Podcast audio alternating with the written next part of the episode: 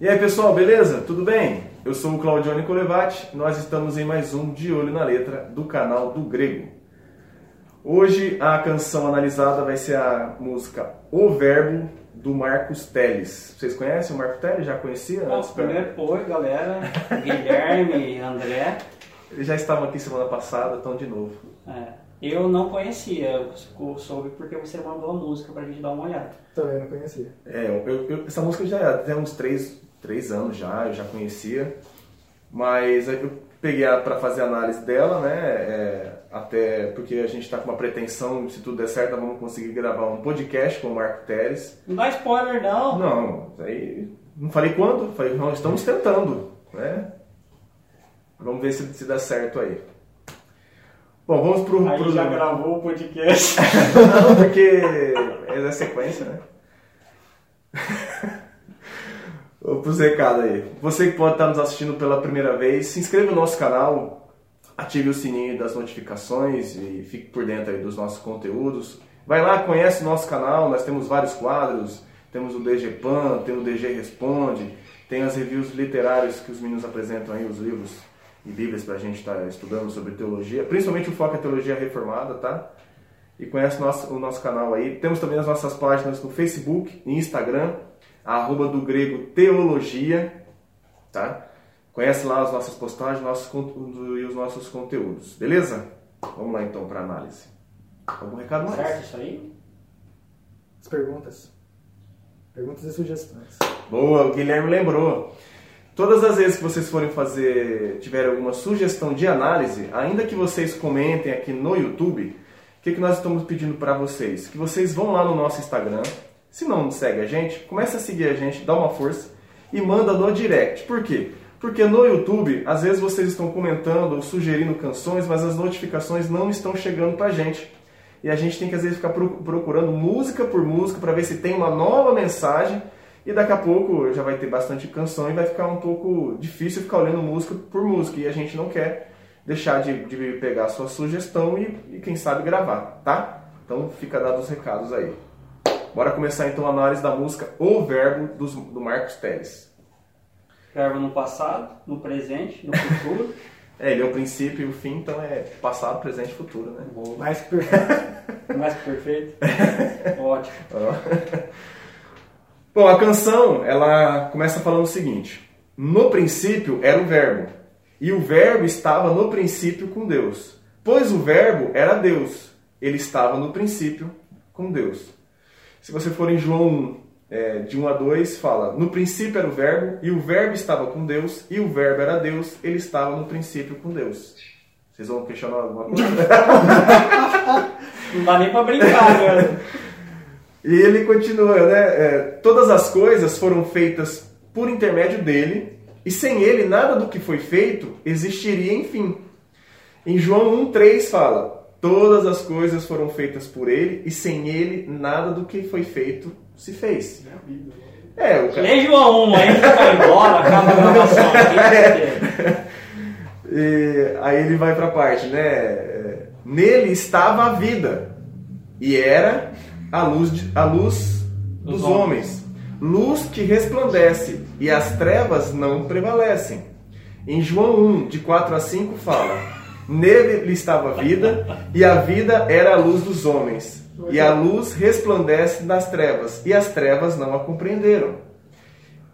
Alguma coisa? Não precisa Tá, tá parecendo um ping-pong tá aqui, Você lê na, letra. Bíblia? Não, é que você deu risada agora.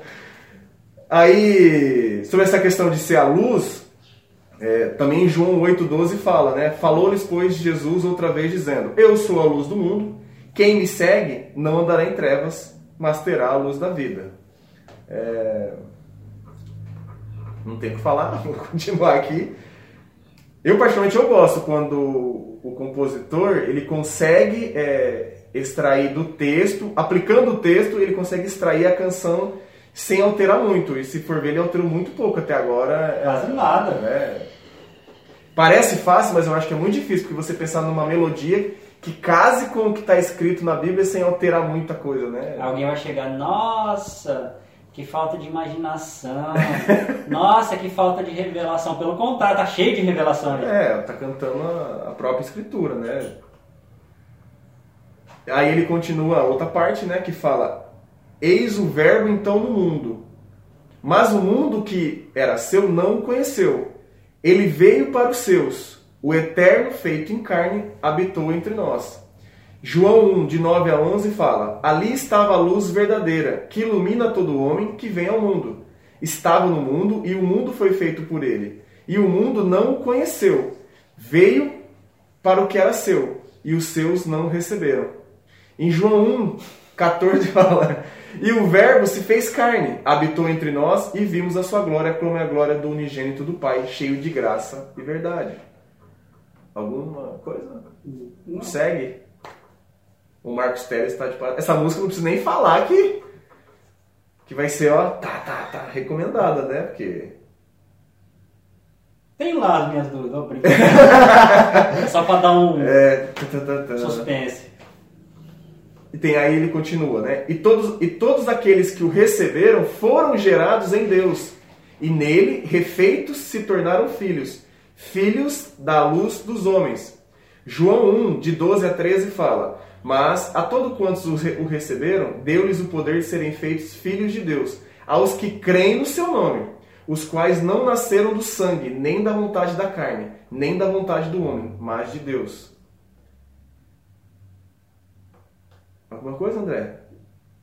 Não. Não, né? Bom, sobre essa questão que eles foram gerados em Deus e foram feitos, se tornaram filhos, aí fala filhos da luz dos homens, é que a luz a gente está aplicando, que a luz dos homens é Jesus Cristo, e, e nós sabemos que se é filho de Jesus Cristo também é filho de Deus, e aí a pessoa às vezes pode, tem gente que é- ainda tem algumas, algumas linhas teológicas que tentam aplicar que Jesus não é, não é Deus, em João 8,58, o próprio Jesus diz, né? Em verdade, em verdade, vos digo que antes que Abraão existisse, eu sou. E ele usou esse, esse eu sou, é, se a gente for pegar na- nas escrituras, em relação a Êxodo, quando o próprio Deus fala para Moisés, eu sou o que sou. E por várias passagens, se a gente for observar, Cristo sempre fala, eu sou o pão, eu sou, a- eu sou, eu sou. São várias vezes que ele cita, né? Eu sou o caminho, eu sou.